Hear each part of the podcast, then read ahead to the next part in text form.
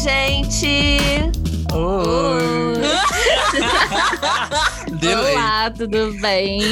Bom dia, boa tarde, boa noite pra vocês. Gente, a gente não postou episódio na semana passada, porém estamos aqui para falar que vamos nos redimir com vocês com um episódio extra. Pois é, na semana que vem a gente vai lançar um episódio extra porque estamos com uma parceria com o Andar de Baixo, que está produzindo um festival maravilhoso que todos vocês poderão aproveitar porque vai ser um festival online. E como é que é o nome do festival, Mariana? O berro! Que eu odeio. Tinha que ser ela pra berrar. Tem que ser, gente. Se Mariana não berrar, não tem berro. E hoje, o que teremos, gente? Hoje teremos dois convidados muito especiais, que é o Gabriel Bittencourt e o César Zabel. Vamos, o que, gente? Fala aí, Vitor. Vamos berrar, urrar, gritar bastante com eles. O Gabriel é um dos integrantes do Corpo Coletivo do Andar de Baixo e ele vem conversar com a gente pra falar como que vai funcionar o festival, a programação do festival. E o César é do coletivo Inominável e vai se apresentar nesse festival. Então vai ser uma conversa bem bacana. E no decorrer dos episódios serão outros convidados maravilhosos que vocês vão curtir, gente. Eu espero que vocês gostem de verdade, porque tá sendo muito bacana essa parceria, a gente tá se divertindo muito. A gente termina de fazer uma entrevista, a gente já vem conversar entre nós três assim: ai meu Deus, eu amei! Que a gente é assim, a gente é emocionado, sabe? A gente é, a gente A é. gente é. E agora a gente vai pro nosso primeiro convidado. Lip Tite, aquelas, né? Hoje estamos aqui com a ilustre presença de Gabriel Bittencourt, bicha, ator, dramaturgo e idealizador do projeto que vem aí, O Berro Que Eu Dei. Uh! Que tá sendo produzido pelo Andar de Baixo. Obrigada, Gabriel, por estar aqui com a gente. Olá, maravilhosas! Claro que eu vinha dar o meu berro aqui com vocês. Olha só, já chegou berrando. Já chegou berrando, porque nesse podcast é assim que funciona, entendeu? Se a pessoa não berra, não tem como, assim. A gente expulsa. Não, brincadeira.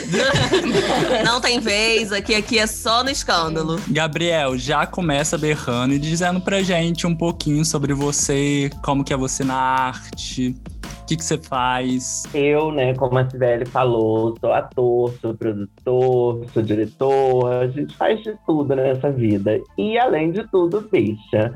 Né? Então, tempos vagos, eu... né? Ah, não sei se deu pra perceber, não sei se deu pra notar. E é isso, então eu tento produzir muitas coisas, assim, né, aqui em Juiz de Fora, atualmente estou aqui, mas uma coisa que eu tenho feito muito na minha arte é tentar levar essa voz mesmo, né, de alguma forma, colocar isso em personagens que eu trato, colocar isso em vivências de texto, então é uma vertente que sempre foi muito forte para mim e agora eu tô conseguindo, né, colocar isso em cena. E daí veio também essa, essa vontade, essa necessidade de fazer o primeiro festival LGBT mais daqui de Juiz de Fora. Então, com isso e juntando essas forças todas, né, do coletivo, a gente traz aí o berro que eu dei. Que já adoro. Acho que já deu pra perceber que a gente gosta muito de berrar, né? Assim, Berrar, Eu- gritar, urrar. É isso. Eu tava ouvindo o podcast de vocês ontem, Ai, na Deus. verdade, também. E eu falei, gente, eu preciso dar um berro. Ai, que a gente berra mesmo no podcast. Tudo bom. E Gabriel, como você já falou, né, você é artista LGBT, tupom, e tá aí dando espaço, né, visibilidade para outros artistas LGBTs também. Foi dessa necessidade assim que você observou de dar visibilidade, né, os artistas LGBTs no festival? Como que você observa isso assim? Foi dessa necessidade de sair do armário, né, de berrar mesmo, que você optou por fazer um festival que trouxesse pessoas LGBT aqui para Juiz de Fora? Na verdade, eu sempre tive muita necessidade de, de lugares, né? Nós, eu, isso eu acho que todos nós, Ah. LGBTQIA+. A gente tem necessidade de se sentir pertencente a algo, de sentir que aquilo é pra gente de fato e não apenas é, a nossa imagem sendo explorada de outras formas. Então, isso vem de uma necessidade minha enquanto produto artístico também, né? Eu sempre tive falta dessa minha representatividade em outros lugares. E aí, isso já vem rondando essas ideias há um bom tempo de criar alguma coisa que fosse completamente LGBTQIA+. E aí, vendo essa possibilidade de outros artistas e tendo também contato com pessoas que também tinham essa necessidade, a gente cria esse festival também para movimentar, sabe? E, e dar a cara de outras pessoas também, porque senão a gente se fecha numa bolha. É, e aí eu falo da nossa cidade específico, que é muito uma galera artística, né? A gente fica trocando entre a gente. E aí essa eu, eu achei uma oportunidade da gente trocar com pessoas completamente de fora. E a pandemia também, infelizmente, né, é uma bosta esse momento que a gente está vivendo, mas a gente também acaba tendo o acesso à internet a qualquer lugar, né? Então a gente tem aqui artistas assim de diversas partes. Nós temos artistas do Ceará, nós temos artistas do Rio, São Paulo, Porto Alegre. A gente consegue atingir outros campos também, né? E tendo essas conversas com essas pessoas que vão participar, a gente vê essa necessidade de todas elas, de se sentirem representadas dentro de um, um lugar onde é completamente para elas, né? E para a gente. E uma coisa que eu achei interessante é quando a gente vê muita representatividade LGBT e o LGBT na pauta, é muito em questões de datas comemorativas, né? A data da visibilidade de alguma sigla. E aí eu achei interessante você trazer esse ponto sem ser em data comemorativa, né? Normalizando ter representatividade todo ano. Porque fora isso, realmente, sabe? Fora isso, não existe, assim tudo aglomera em junho, né? É, como se entrasse em atos. Também achei essa iniciativa muito legal, de não ser é, em um mês que a gente sabe que vão aparecer outras coisas. É importante, com toda certeza, é importante, né? A celebração nesses meses, mas eu achei muito interessante ser um festival como outro qualquer, numa data qualquer. Eu achei isso também, ó, magnífico e tratando de temas qualquer, porque assim, além disso, isso, a gente também vive, né? A gente queima arroz, a gente toma banho, a gente passeia com cachorro.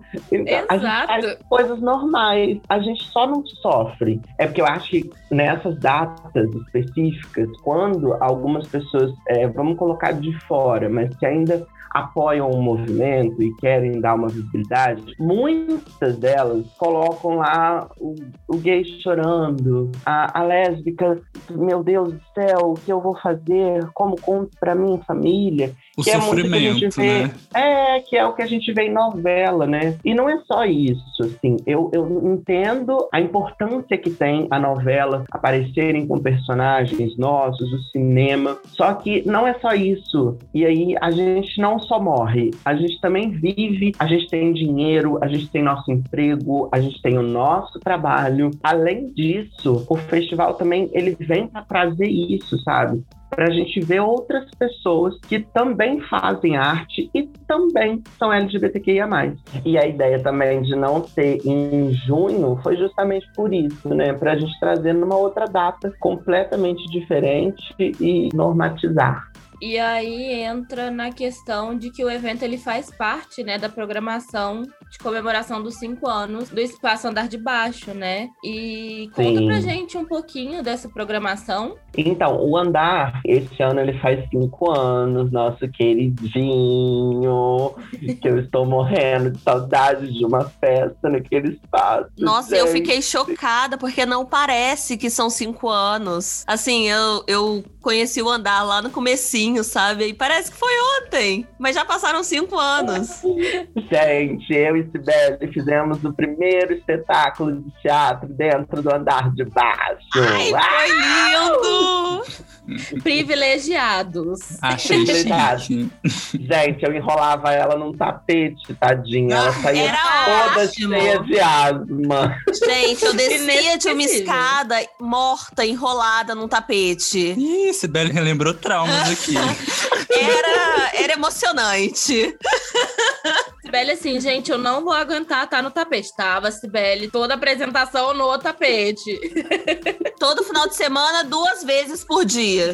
Era isso. Eu sempre tive uma admiração muito grande pelo andar de baixo. Enquanto artista, eu acho que foi um espaço muito importante para a cidade, porque foi numa época onde a gente não estava tendo espaços para apresentar. Uhum. Então, os espaços públicos estavam fechados, com aqueles rolês do, dos bombeiros, então muitos espaços estavam fechados. Outros espaços públicos eram enormes, então, assim, sem condições da gente, como teatro independente, encher um teatro de dois mil lugares sabe? Então a gente estava carente, nós artistas estávamos carentes de um lugar que nos representasse, que tivesse a nossa cara, que tivesse a nossa arte. Então quando o Andar de Baixo surge, ele surge num momento muito importante. E eu sempre criei um laço muito forte com o Andar. E aí depois, já tem dois anos e meio que eu ingressei no corpo coletivo, e aí o Andar de Baixo acabou sendo uma parte minha também, né? E a gente sempre tentando fazer essas movimentações, entendendo a importância do lugar, né? Além de ser um lugar também localizado numa parte marginal, entre aspas, da cidade, que muitas pessoas enxergam como um lugar ruim. E a gente vem também para quebrar com isso. A gente entende a importância do, do lugar, a gente entende o modo como a gente quebra com esses padrões que a sociedade impõe até para uma rua, né? Para a gente ver como isso é importante, a gente pensar nisso também. E, e a gente quebra com isso levando arte, levando a nossa história e refazendo o nome dessa rua, né?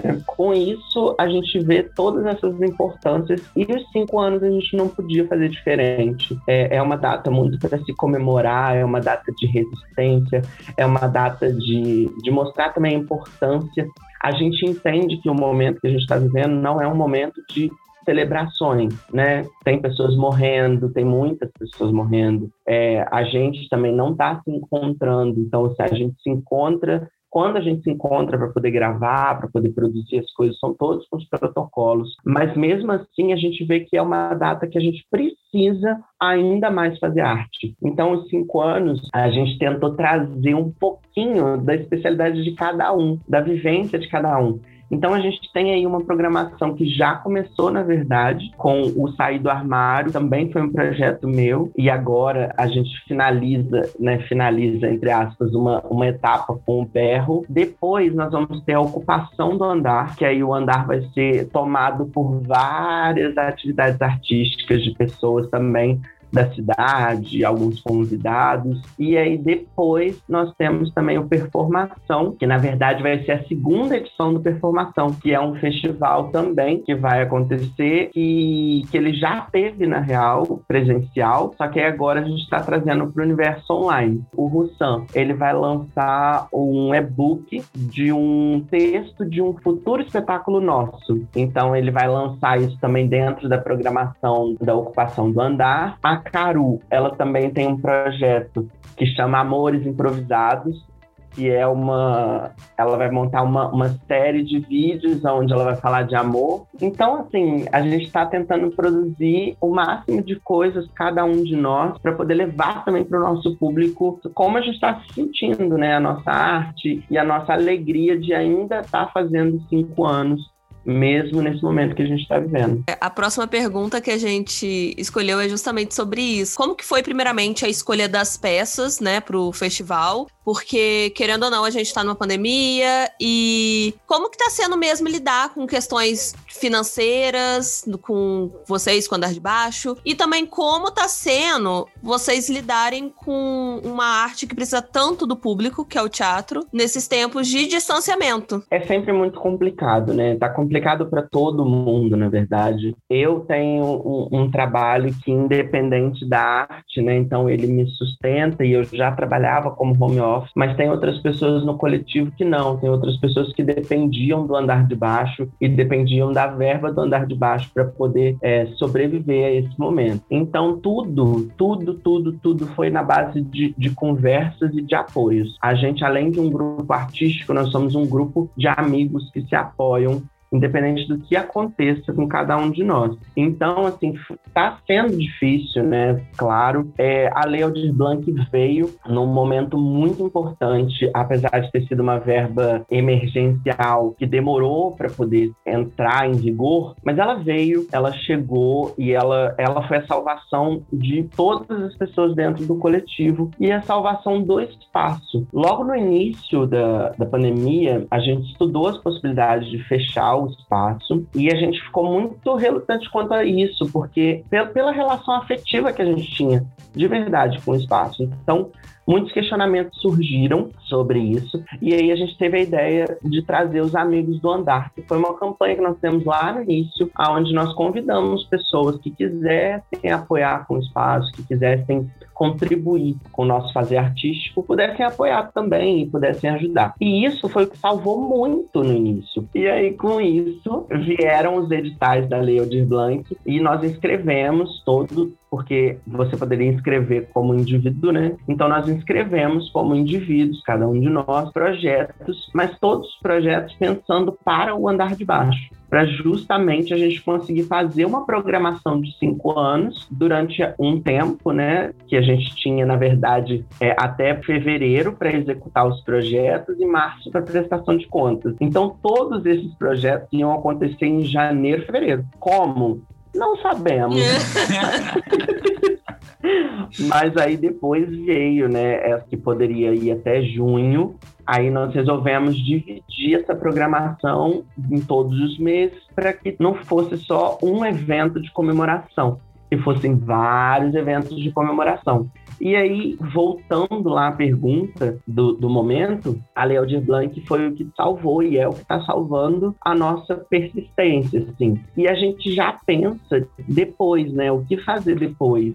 Uhum. Como conseguir esse dinheiro, como conseguir sobreviver ainda, mas é algo que a gente já está estudando para a gente não fechar, de verdade, porque não, não tem como. A gente entende a importância do espaço para as pessoas, né, para o público e para a gente também.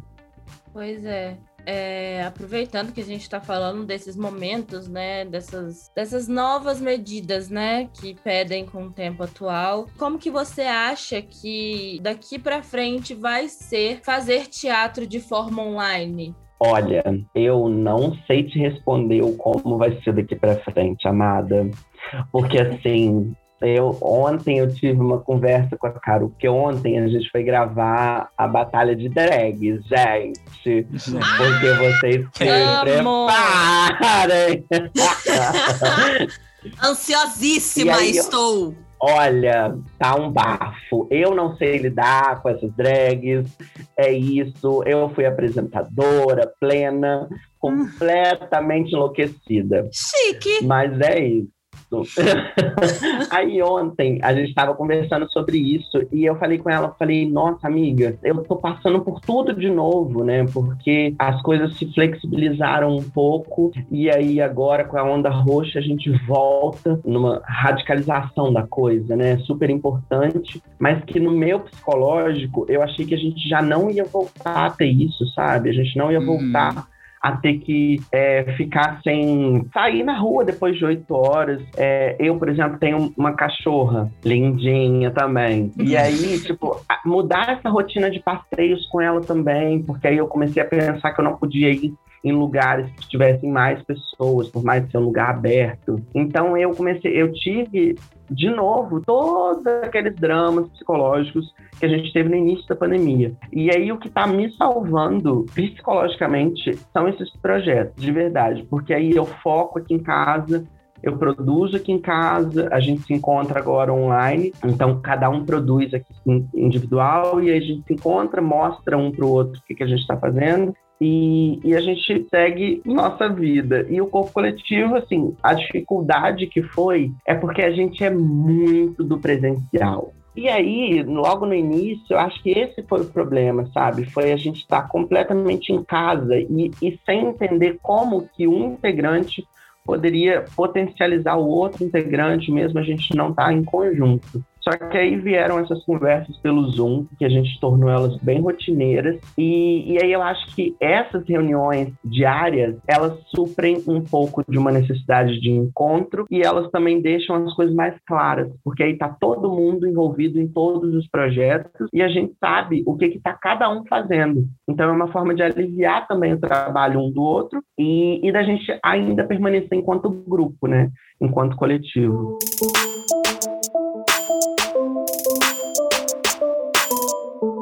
Gabriel, agora trazendo para um lado mais pessoal com você mesmo, né? O festival tem esse nome, né? O Berro que eu dei, que tem Berro! muita... Desculpa, a Mariana é tinha que berrar.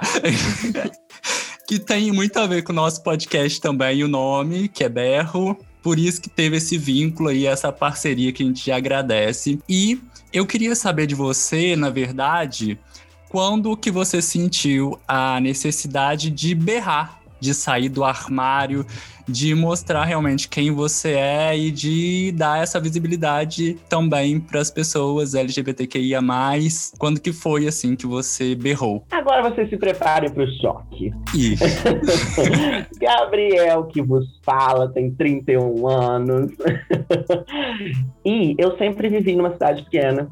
Então, todos aqueles problemas de uma bicha da cidade pequena que não podia ser afeminada, não podia colocar um vestido. Eu não podia ter cabelo grande, gente, porque cabelo grande era coisa de menina.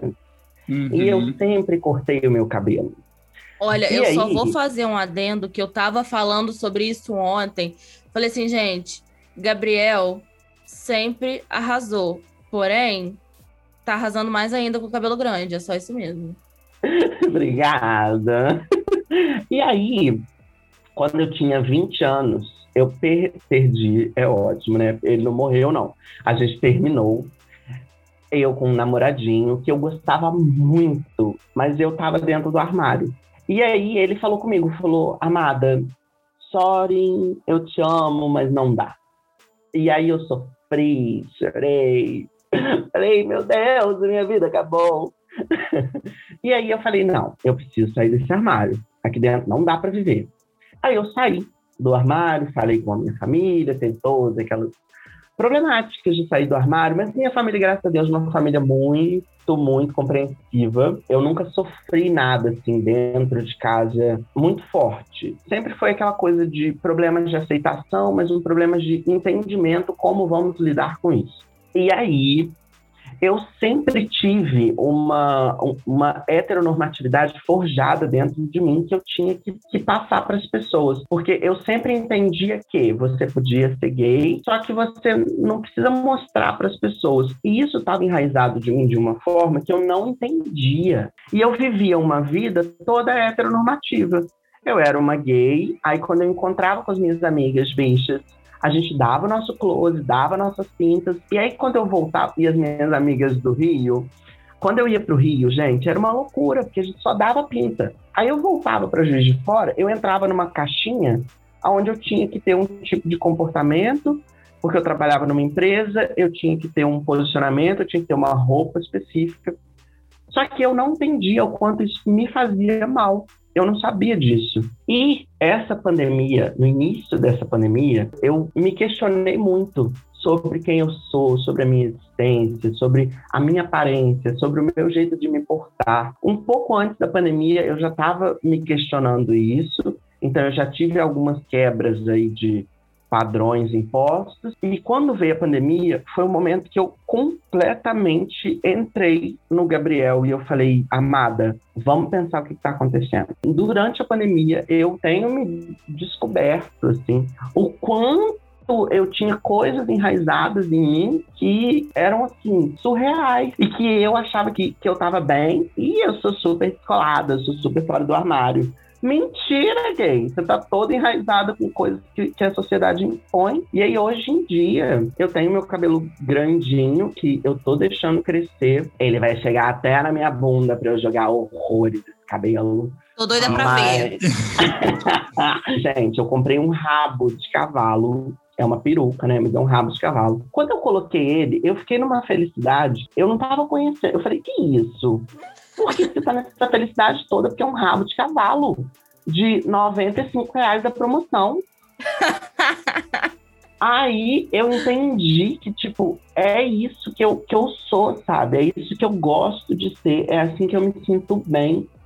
Então, hoje em dia, eu pinto minha unha assim, eu coloco meu rabo de cavalo e vou na rua assim, eu coloco a roupa que eu quero sim, comprei uma calça pantalona maravilhosa, que agora eu não tiro ela, onde vocês me veem eu vou estar com pantalona, nunca mais É isso, assim, eu me descobri, e aí me descobri e saí de novo do armário recentemente, né? E aí uma bicha com 30 anos se descobrindo que aquilo que ela achava que ela era era apenas uma heteronormatividade sendo forjada. É isso hoje. Eu estou livre de vários preceitos né, impostos pela sociedade, mas ainda tem uma questão de tipo, ai, as pessoas estão me olhando, e aí eu paro e falo, Gabriel, o problema é das pessoas, não é seu. Se você está feliz assim, você tem que sair assim. E muito do que me ajudou, de verdade, foram os meninos do corpo coletivo, porque são pessoas que estão próximas a mim, né, muito próximos a mim agora, e todos eles, todos eles se mostraram super abertos e dispostos a esse Gabriel que eles estão conhecendo. Hum. Oh.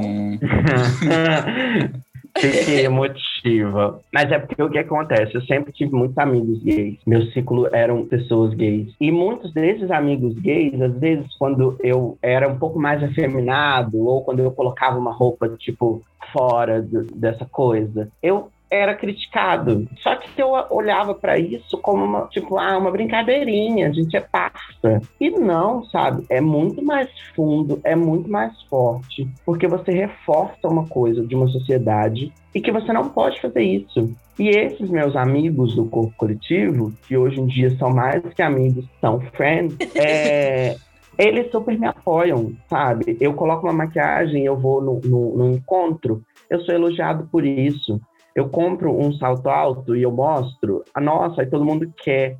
Então, não é uma coisa do tipo, nossa, Gabriel, e jura que você vai sair assim? Não, porque eles me aceitam e eles ah, me isso é muito importante, sabem né? que eu estou bem. Sim. E a gente precisa de pessoas assim do nosso lado. A gente não precisa de gente que vem com preconceitos de toda uma sociedade que já faz isso gratuitamente pra gente. E eu fico pensando que você falou que muitos amigos seus LGBTs é, criticavam. E é muito dessa reprodução também, né? A gente vem de uma sociedade que reproduz muito e acaba que até a, a própria pessoa que vai sofrer com isso, se ela quiser também uhum. ser desse jeito futuramente, acaba reproduzindo. Isso é muito triste. As pessoas não veem isso como algo ruim, né? Porque é, é encara como uma reprodução. Uhum. E aí não uhum. tem uma reflexão do que está fazendo. É só uhum. uma reprodução. E aí, para ela, é uma coisa que ela tá brincando, ou é um. um ai, é um. Ah, eu vou, vou jogar aqui nessa gay, tá? Vou, vou dar uma implicadinha com ela, mas de brincadeira. E não é, né? Porque aí atinge a pessoa que. A pessoa que é atingida, na verdade, ela acaba sofrendo de outras formas que às vezes nem ela sabe, né? Porque igual quando faziam essa brincadeira comigo, eu não, não conseguia distinguir, tipo, nossa, isso é uma reprodução, então isso não tem que me afetar. Não, afeta. Uhum. E simplesmente afeta. E aí você que lute com isso, né? Porque aí a informação já foi dada, e aí, gay, se você quiser tacar pra frente, você taca. Só que é muito mais difícil, né? E aí quando você vê pessoas que te, te acolhem, independente da roupa que você esteja, é isso. Vambora. Ai, é nesse tipo de gente que a gente tem que se agarrar mesmo, não soltar mais, sabe? É só seu grupo ali de força mesmo para você encarar é. o mundo lá fora, né? Porque nem todo mundo vai ser assim. Infelizmente, infelizmente. Total, e a gente total. precisa também de pessoas assim, né, do nosso lado. É, é muito bom, é muito. muito Quentinho incrível. mesmo. Sim, é quentinho, daquele quentinho no coração, sabe? Você pensou, tipo assim, poxa, até então as coisas que eu fazia usavam como brincadeira, sabe? E acabavam me magoando. E aí eu chego num lugar onde as pessoas elogiam algo que já fizeram piada com essa situação. Assim, é assim, de aquecer o coração, de ficar feliz e emocionado mesmo, assim. E coisas que a gente às vezes achava que era até ruim na gente, né? É. E aí quando alguém elogia, você fica assim, ó, wait, Ah, é muito bom, é muito bom. E até a gente entender isso como elogio também dura tempo, né? Ai, Gabriel, queria te abraçar. E essa é a verdade. Mas, Gabriel, fala pra gente as suas redes sociais, as redes sociais do o Andar de Baixo. Fala pra gente como que vai ser o festival, para as pessoas irem lá e conhecer não só o festival, mas o trabalho de vocês também, porque é muito importante. E principalmente nos tempos de pandemia, que vocês estão fazendo várias coisas online, dá pra gente de tudo quanto é lugar conhecer vocês. Então, panflete. O Instagram do Andar de Baixo é arroba o Andar de Baixo. O nosso YouTube também é arroba o Andar de Baixo. É, atualmente a gente tem feito mais coisas pelo Instagram, porque a gente está nesse processo de transição para o YouTube, ainda entendendo a plataforma do YouTube YouTube como uma outra plataforma. É bem diferente. Gente, é, é bem diferente, né? Até o conteúdo, assim. Sim. E aí a gente está disponibilizando algumas coisas no YouTube.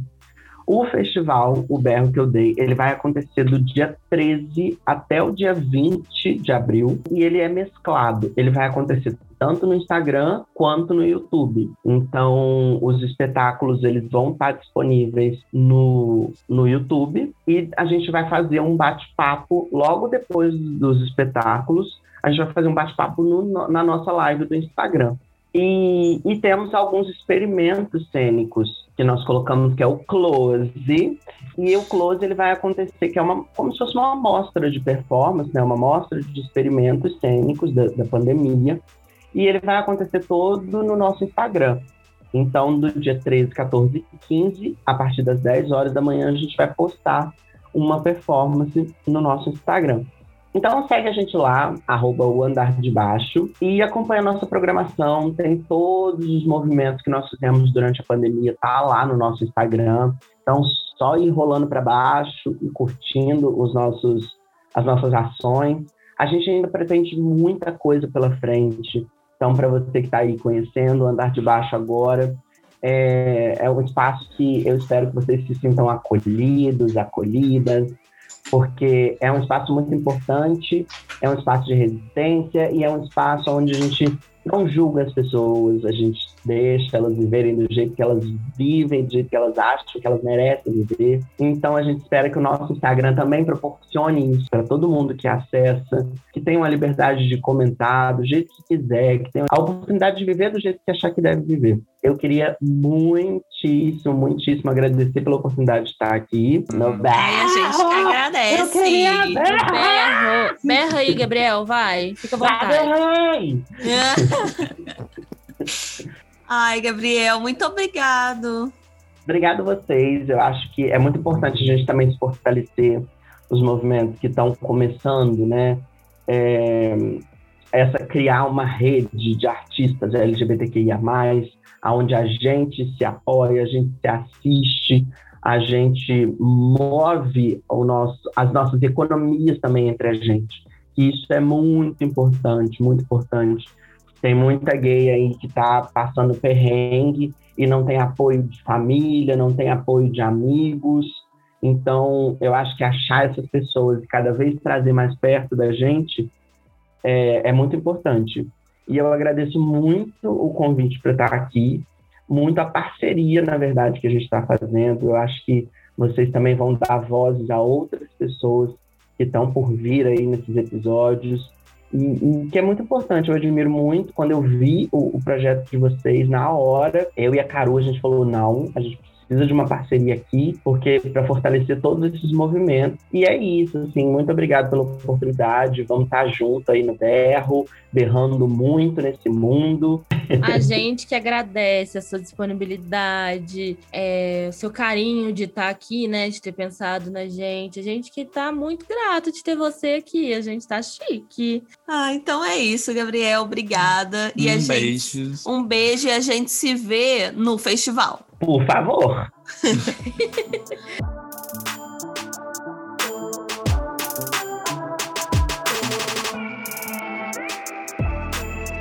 E agora, depois dessa entrevista, dessa conversa maravilhosa com o Gabriel, a gente vai para o nosso segundo convidado. Oi, gente. Estamos aqui com o dramaturgo e diretor do espetáculo Inhaí, Coisa de Viado, o César Zabel. Oi, César. Nhai. Inhaí. Inhaí. Eu adoro isso. Nesse episódio, a gente vai conversar com ele sobre o espetáculo que vai ser apresentado no festival Berro que eu dei, do Andar de Baixo, no dia 15 de abril, às 8 horas. E para começar, César, conta pra gente um pouco, né, como é a sua trajetória no teatro. Olá, ouvintes. coletivo ele começa lá em 2015. É, eu, Fernando Pivoto, a gente começou com uma proposta de desconstrução de clássicos. Então, as nossas duas primeiras montagens foram desconstruindo textos super classicões, tipo A Gaivota do Chekhov, né, que acabou virando A Gaivota, o manual de etiqueta para o ritual do suicídio. A gente adora títulos longos. É, e a gente também pegou A Casa de Bernarda Alba, Federico Garcia Lorca. Né? Uhum. O que que acontece? Desde o começo a gente estava fazendo a brincadeira de, de gêneros, assim, né? Então, tinha atores é, fazendo papel feminino é, e vice-versa. A gente estava dando uma subvertida, assim. Só que chegou uma hora que a minha formação real, ela é 100% no teatro documentário, assim, né? Eu me formei, fiz o técnico, depois fui pra faculdade, mas a minha pira sempre foi teatro documentário. Foi um ano assim que a gente estava muito mergulhado no estudo da homossexualidade aqui no, no Brasil. E aí a gente começou a ver que tinha uma repetição de narrativas, sempre pessimistas ou que passava por um período de falar da morte muito destacada, né? E a gente começou a estudar também a Chimamanda Adichie, Ela é maravilhosa, eu adoro ela. é, e tipo, a gente começou a estudar, na real, o perigo da história única. E a gente começou a colocar isso junto com Ética Bicha, do Paco Vidarte. A gente se perguntou, né, dessa relação das narrativas. Por que que a gente tem essa repetição de narrativas tristes ou que precisam ser extremamente pesadas? Por que que eu não posso celebrar a minha existência, né? Então, Uhum. e aí ele nasce dessa celebração, que é de estar vivo a gente começa lá em 2019, foi um ano muito complicado assim para todo mundo, assim de Uhum. entender para onde que a gente como que a gente reagia a tudo que estava acontecendo. E só o fato de estar vivo merecia uma comemoração. E aí ele teve esse impacto pra gente no público. Ela foi super bem recebida, ela tá circulando até hoje. A gente foi reinventando o espetáculo. E a gente não parou de produzir outras coisas, bem focada na diversidade. A gente deixou meio que os clássicos como referência e tá pesquisando muita dramaturgia autoral. Uhum. E para começar, assim, uma questão que vocês trazem bastante na peça é de como é ser viado, né? Então, como que é ser viado em 2021, com todas essas questões que acontecem? Olha, gente, é muito louco, né? Porque, sei lá, 2020 veio a pandemia e deu uma rasteira em todo mundo, e aí a gente se viu confrontado com essa coisa da tristeza e da falta de perspectiva, né? Um monte de amigos nossos voltou pra casa dos pais, acabou tendo que voltar a ter contato com parentes homofóbicos, locais é, que não, não acolhem, né? Então foi bem complicado. A gente mesmo tinha duas temporadas fechadas para março,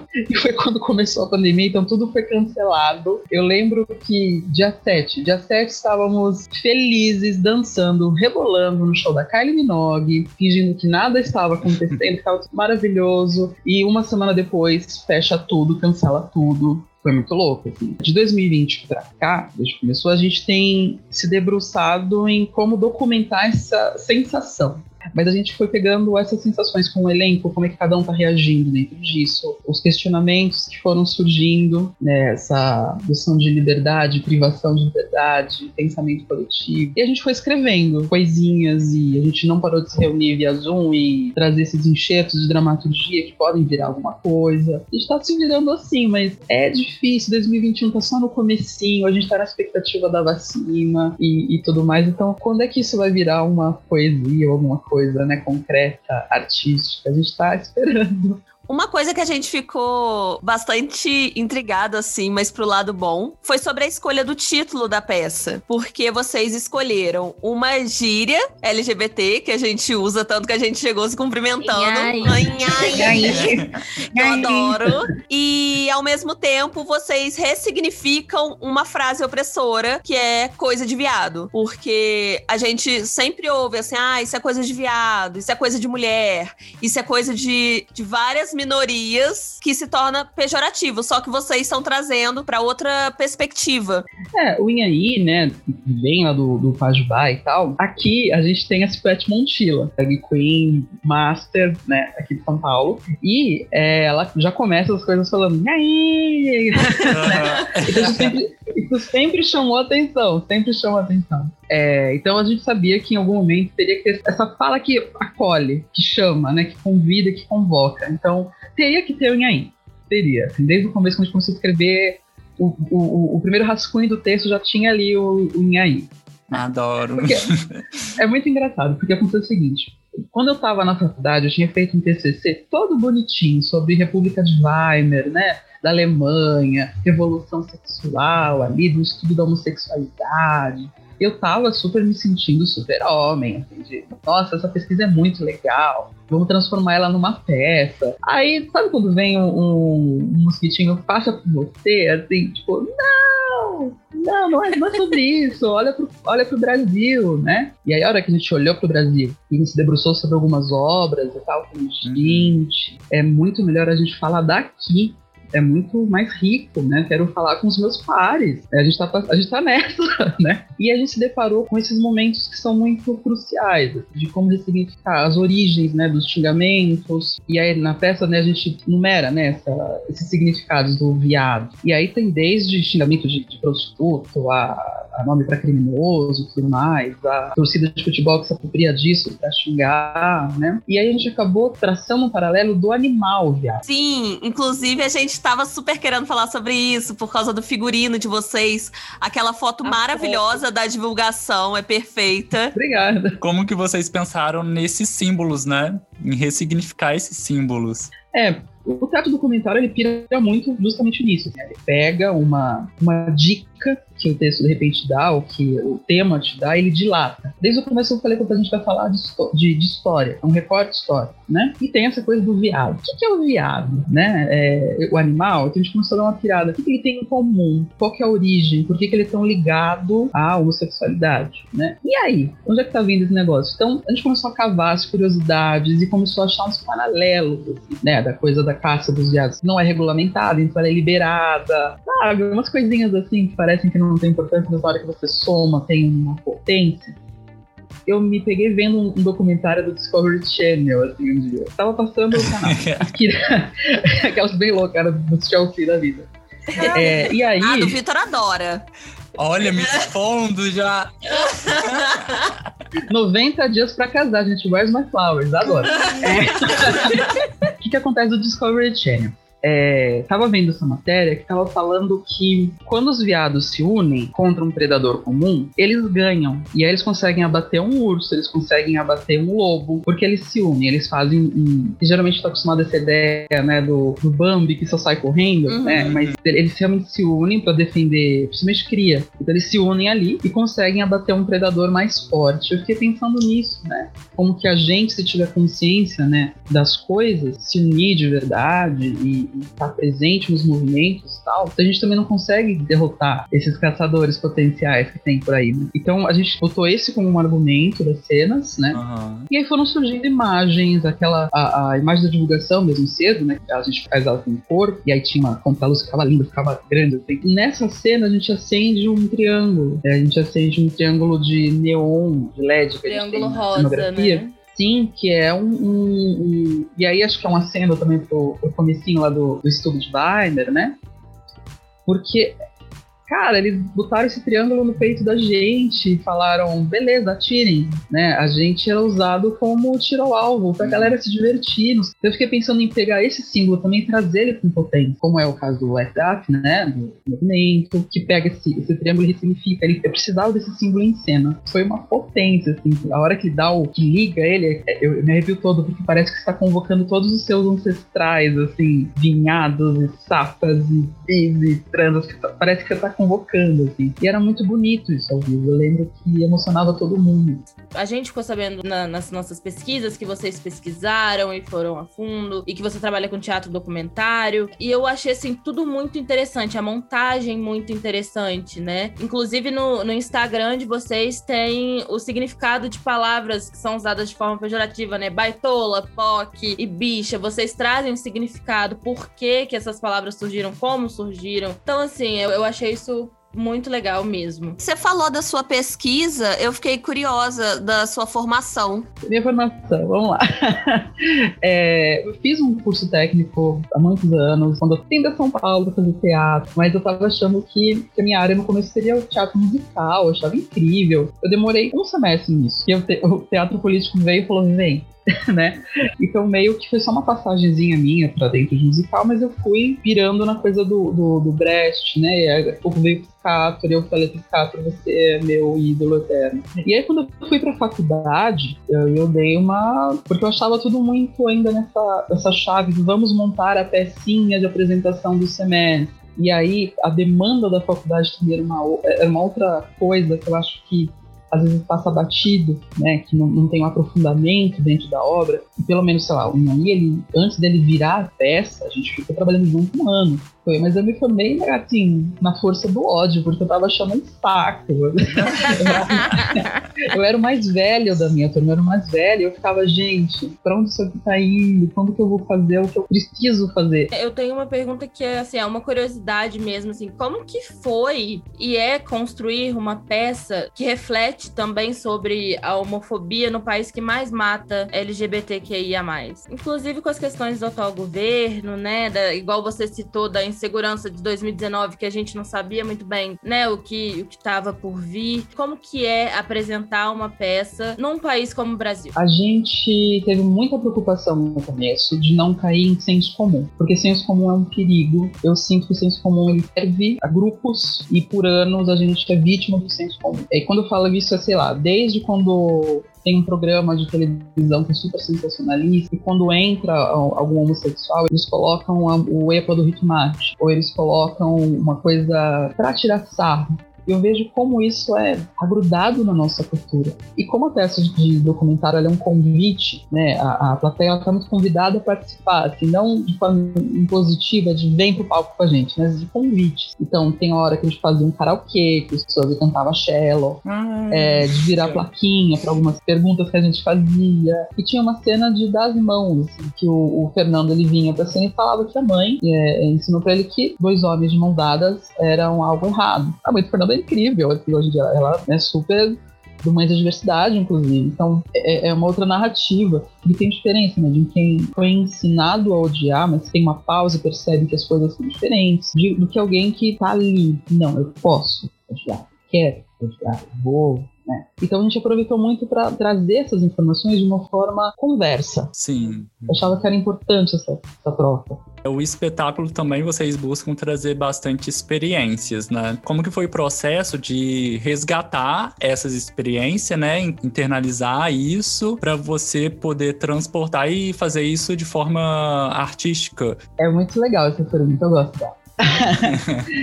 assim, a gente está trabalhando com autoficção também, né? Porque o, o, teatro documentário, ele, ele vai lidar com um documento que pode ser material ou a memória, né? Então, entra muito naquela pira, né, de dois tipos de, de testemunha, né?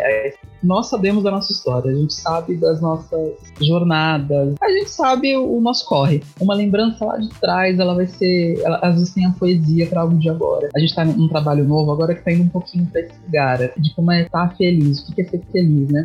Eu fui, eu fui, achar uma lembrança minha com a minha mãe comendo pastel e tomando fantaúva, que é um negócio que eu não tomo hoje em dia. Mas eu lembrei que a gente tinha isso em comum, de, era um dia que a gente tirava e tal. E isso é material, dependendo, isso, isso vira um material, onde ele vai estar inserido. Assim que a gente começou a, a, a ensaiar a peça, eu perguntei para os meninos, preciso de lembranças de vocês na infância. Quando que vocês, qual foi a primeira vez que vocês ouviram a palavra viado? Qual foi a primeira vez que vocês foram xingados? Porque a gente sabe. Porque é um negócio que é tão absurdo. Eu lembro quando, quando eu fui xingar e eu não fazia ideia do que estava acontecendo. Sabe aquela, aquelas escolinhas, né? Que é antes da primeira série? E aí tem a, a, grande festinha da formatura, né? E na minha teve. Uhum. Todo mundo tinha que fazer uma dancinha. Aí tinha o grupo da, da lambada, era a época da lambada, tá? O grupo da lambada, tinha o grupo não sei do que e o da valsa. E eu fui da valsa. Né? Então tava tudo bonitinho, de cetim. E aí, na concentração desse negócio, virou um menino da mesma idade. Meu pai falou que você é viado. E assim, eu dei risada, porque eu não sabia o que que era, né? Eu fui perguntar depois pra minha mãe, ficou aquele climão. E isso começou a me assombrar, porque minha mãe, ela foi empregada doméstica por muitos anos. A gente morava nas casas dos, na casa do patrão, então o filho da doméstica ser viado, né, já era mais um, uma questão. Então eu fui guardando qualquer trejeito, qualquer coisa que pudesse gerar um problema pra gente. Por anos, né, por anos. Então, só que a gente aprende depois, né, ó que louco fazendo teatro, estudando essa vertente do documentário, que isso é uma potência, né? Isso é uma potência. Então, perguntei para Matheus que podia ter lá de, de, lembrança, que poderia virar uma cena, um discurso. Então, ver a ideia da rainha de, de pregadores, né? Do, do Fernando, o pai dele fazia para ele uma armadura de Cavaleiro do Zodíaco feita de papelão. E Kaique também, sobre a história dele com o coelho, né? E a gente tem que dar conta disso uhum. de uma forma cênica. E aí, como você vai deixar isso poético, para só não virar um momento de terapia? Sim. Que às vezes acontece, né, da, da peça ou do, do, argumento virar uma grande terapia em grupo e aí é, é puxado. E como você falou, vocês têm muito contato com o público, né, durante a peça e tal. E a gente queria saber como que foi essa adaptação pro online. Assim que a gente percebeu que não ia rolar as duas temporadas de março de 2020, a gente entrou numa pilha e falou: ok, o que a gente faz? Porque aí você tem que pagar uma equipe. É muita perda de uma vez só. E aí dá muito aquela sensação de: poxa, tava ali, quase, quase, o contrato assinado, quase rolou, né? A gente acabou pensando numa performance primeiro, que virou Dissecando em Aí, e aí quando começou a ficar mais. É, veio os, os, os, editais, né? Os festivais, e aí você tem que seguir os protocolos, né? Poxa, dá pra gente fazer presencial? Não. Tem condições. Mas a gente pode fazer uma transmissão do teatro, né? É, dentro desses festivais. Então a gente fazia com todos os protocolos, era banho de álcool em tudo, era né, todo mundo de luvinha, de a gente mandou estilizar umas máscaras, assim. E a gente fez uma transmissão também nesse mesmo molde para Casa 1, que é uma, uma, uma, casa de acolhida, e, e a gente fez uma transmissão para eles online. E foi muito legal estar tá lá naquela plataforma falando com os pares, assim. Mesmo assim, rolando isso, a gente ainda fez um outro trabalho, que era a, a festa de aniversário para amigo que foi para Dublin porque não tinha como ignorar o que estava acontecendo. A gente teve um amigo que ele foi embora do Brasil porque ele estava apavorado com a situação daquilo. E assim que ele chegou em, em, em Dublin, entraram em lockdown. Ele estava com todo um planejamento assim de puta, eu vou chegar aqui, vou trabalhar uma vida nova, mais uhum. esperançosa, menos violenta, né? Porque ele também sofreu violência aqui, então para ele era muito importante ir para um lugar que se seguro. Mas foi bem no começo da pandemia. E isso acabou virando uma peça. Esse festival do Andar de Baixo vai dar para todos os ouvintes verem e participarem. Inclusive, fala pra gente, é, a gente já falou qual dia que vai ser, mas chama o pessoal para assistir a peça, fala como é que vai funcionar e tudo, pro pessoal ir assistir vocês, que eu já tô super animada. gente, venham assistir. venham assistir. Vai ser muito legal compartilhar esse trabalho, porque ele, ele tá, é bem esse recorte do comecinho da temporada. A gente é um registro de como era esse presencial, essa troca. A gente teve momentos muito bonitos nessa temporada. A gente parava a peça quase no final para perguntar, me conta uma coisa boa. É aberto. Você pode levantar a mão e contar uma coisa boa que aconteceu com você. E aí tem uma vez que teve um casal, tipo, que tava junto a 35 anos, um casal. Eles se sentiram felizes e, e confortáveis para olha, a gente tá junto há 35 anos, eu queria dizer para vocês isso. Ou oh, quando foi o moço.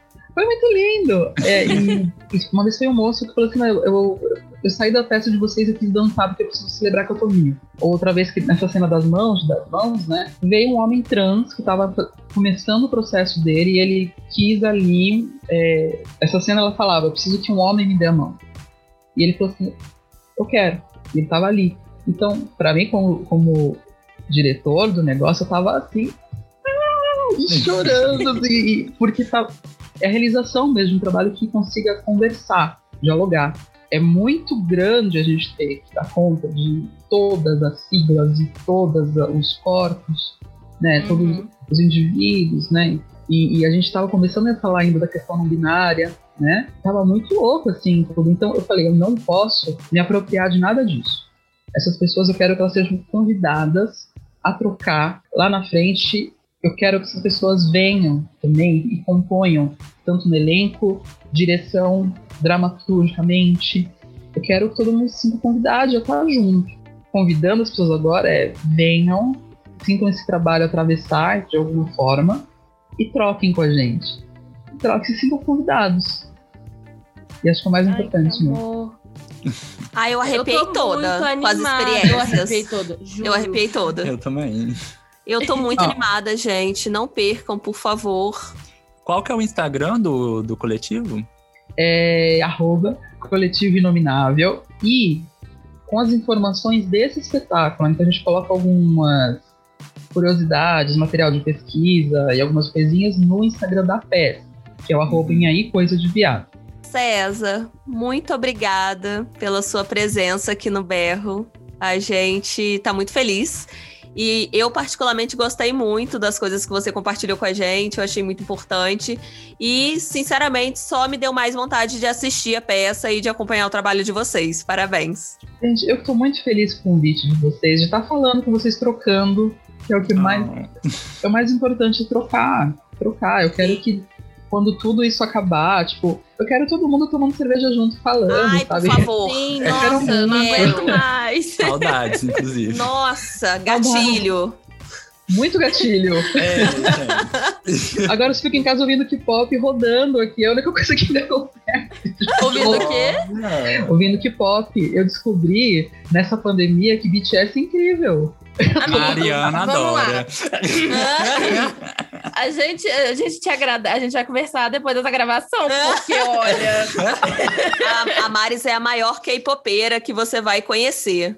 Amei. Amei. friends. Já somos friends. Pronto. Um beijo, Um César. Muito obrigada obrigada. de novo. Beijais. Depois dessas conversas gostosinhas com o Gabriel e o César, a gente vai entrar no nosso bloco que é o. Uhul! Isso mesmo, é o urro, gente. Mariana toda calma. Aí chega o Brutamonte aqui. Gente, o nosso urro principal é esse festival maravilhoso que vai começar agora na terça-feira. Então, vocês já fiquem atentos, sigam o Andar de Baixo, que nem o Gabriel falou.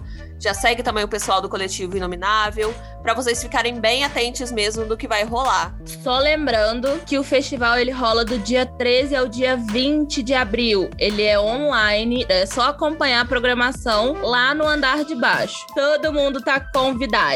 E falando em festival, eu também vou indicar um outro festival que acontece aqui em Juiz de Fora e que também pode ser visto por pessoas de todo o Brasil, que é o festival do pessoal da Sala de Giz. Pra quem não conhece, a Sala de Giz é um grupo de teatro aqui de Juiz de Fora. Eu também gosto muito. E o festival, na verdade, ele já começou, começou no dia 3 e vai até domingo agora, dia 11. E é bom que vocês já pulam de um festival para outro. Já vai no esquenta, já aproveita. A arte tá aí para ser consumida. Como diria no Big Brother, pipocando. Vai pipocando de um lado pro outro, Isso. gente. Eu espero que vocês tenham gostado, tá? A gente vai se ver outra vez essa semana, que no caso é quarta-feira, então fiquem atentos.